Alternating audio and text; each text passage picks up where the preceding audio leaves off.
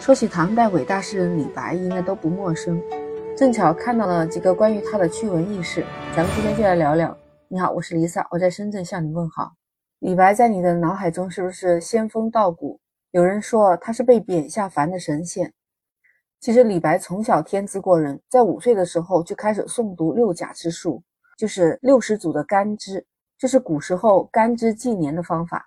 还有他会道教的术数。那今天我们来说的这种算命啊，就类似于这样的。他在十岁的时候就在学习诸子百家的学说，年纪轻轻的他就已经遍访道教名山，而且在那个时候他隐居在了四川的大匡山。他在那里除了读书之外，他还拜师学剑术。在他二十岁的时候，他就正式接受长生符箓，成了一名登记在册的道士。你是不是跟我一样觉得很吃惊啊？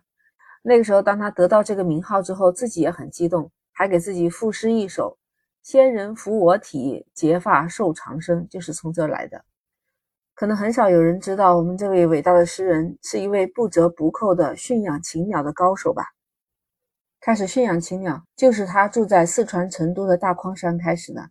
才二十岁左右嘛，在他的那部作品《上安州培长史书》里面就提到过，自己养奇禽千计。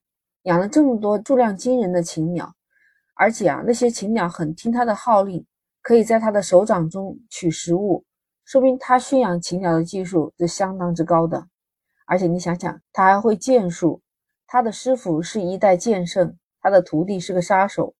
那个时候，当地有个御史知道这些事情后，哎，就赶忙把他汇报给了朝廷，说这个人身怀有道术，推荐他去做法师。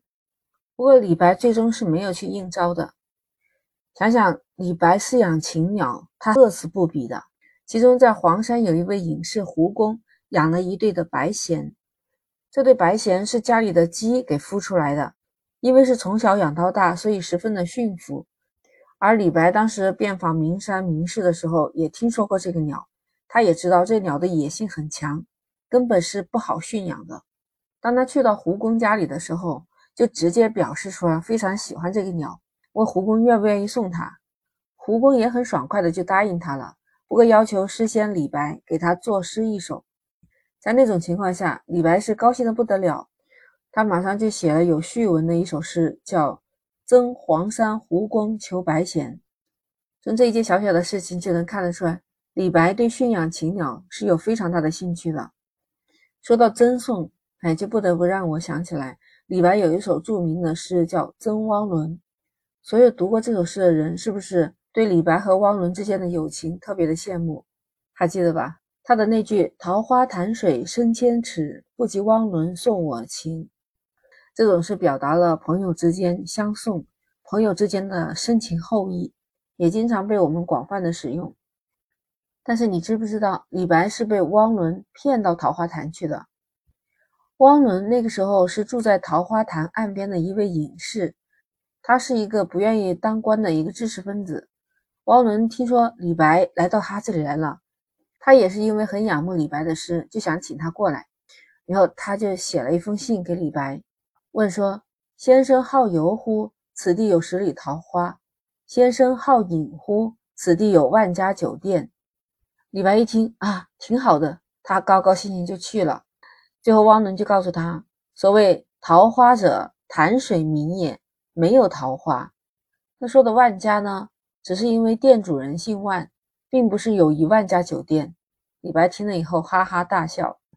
就这样，汪伦把李白留了好几天，最后临走的时候，给李白八匹马，还有一些观景石端，亲自送他出去。所以李白就很感慨，才有了那一句“不及汪伦送我情”。这个故事我们是怎么知道的呢？是在清朝有个叫袁牧的诗人，他写了一个随园诗话。我刚才说的李白的意思，就是源自于袁牧的这一段文章里面提到的李白特别有意思，是吧？其实李白啊养禽鸟，他把自己也比作大鹏鸟，可见他确实是非常喜欢禽鸟。为什么我记得呢？因为我们深圳是叫鹏城呢，所以很容易就想到了李白。那我们今天聊的李白这个故事，不知道你有没有听过呢？把你知道的故事也可以分享给大家。欢迎在评论区留言、订阅、收藏、关注 Lisa，下一期我们不见不散，拜拜。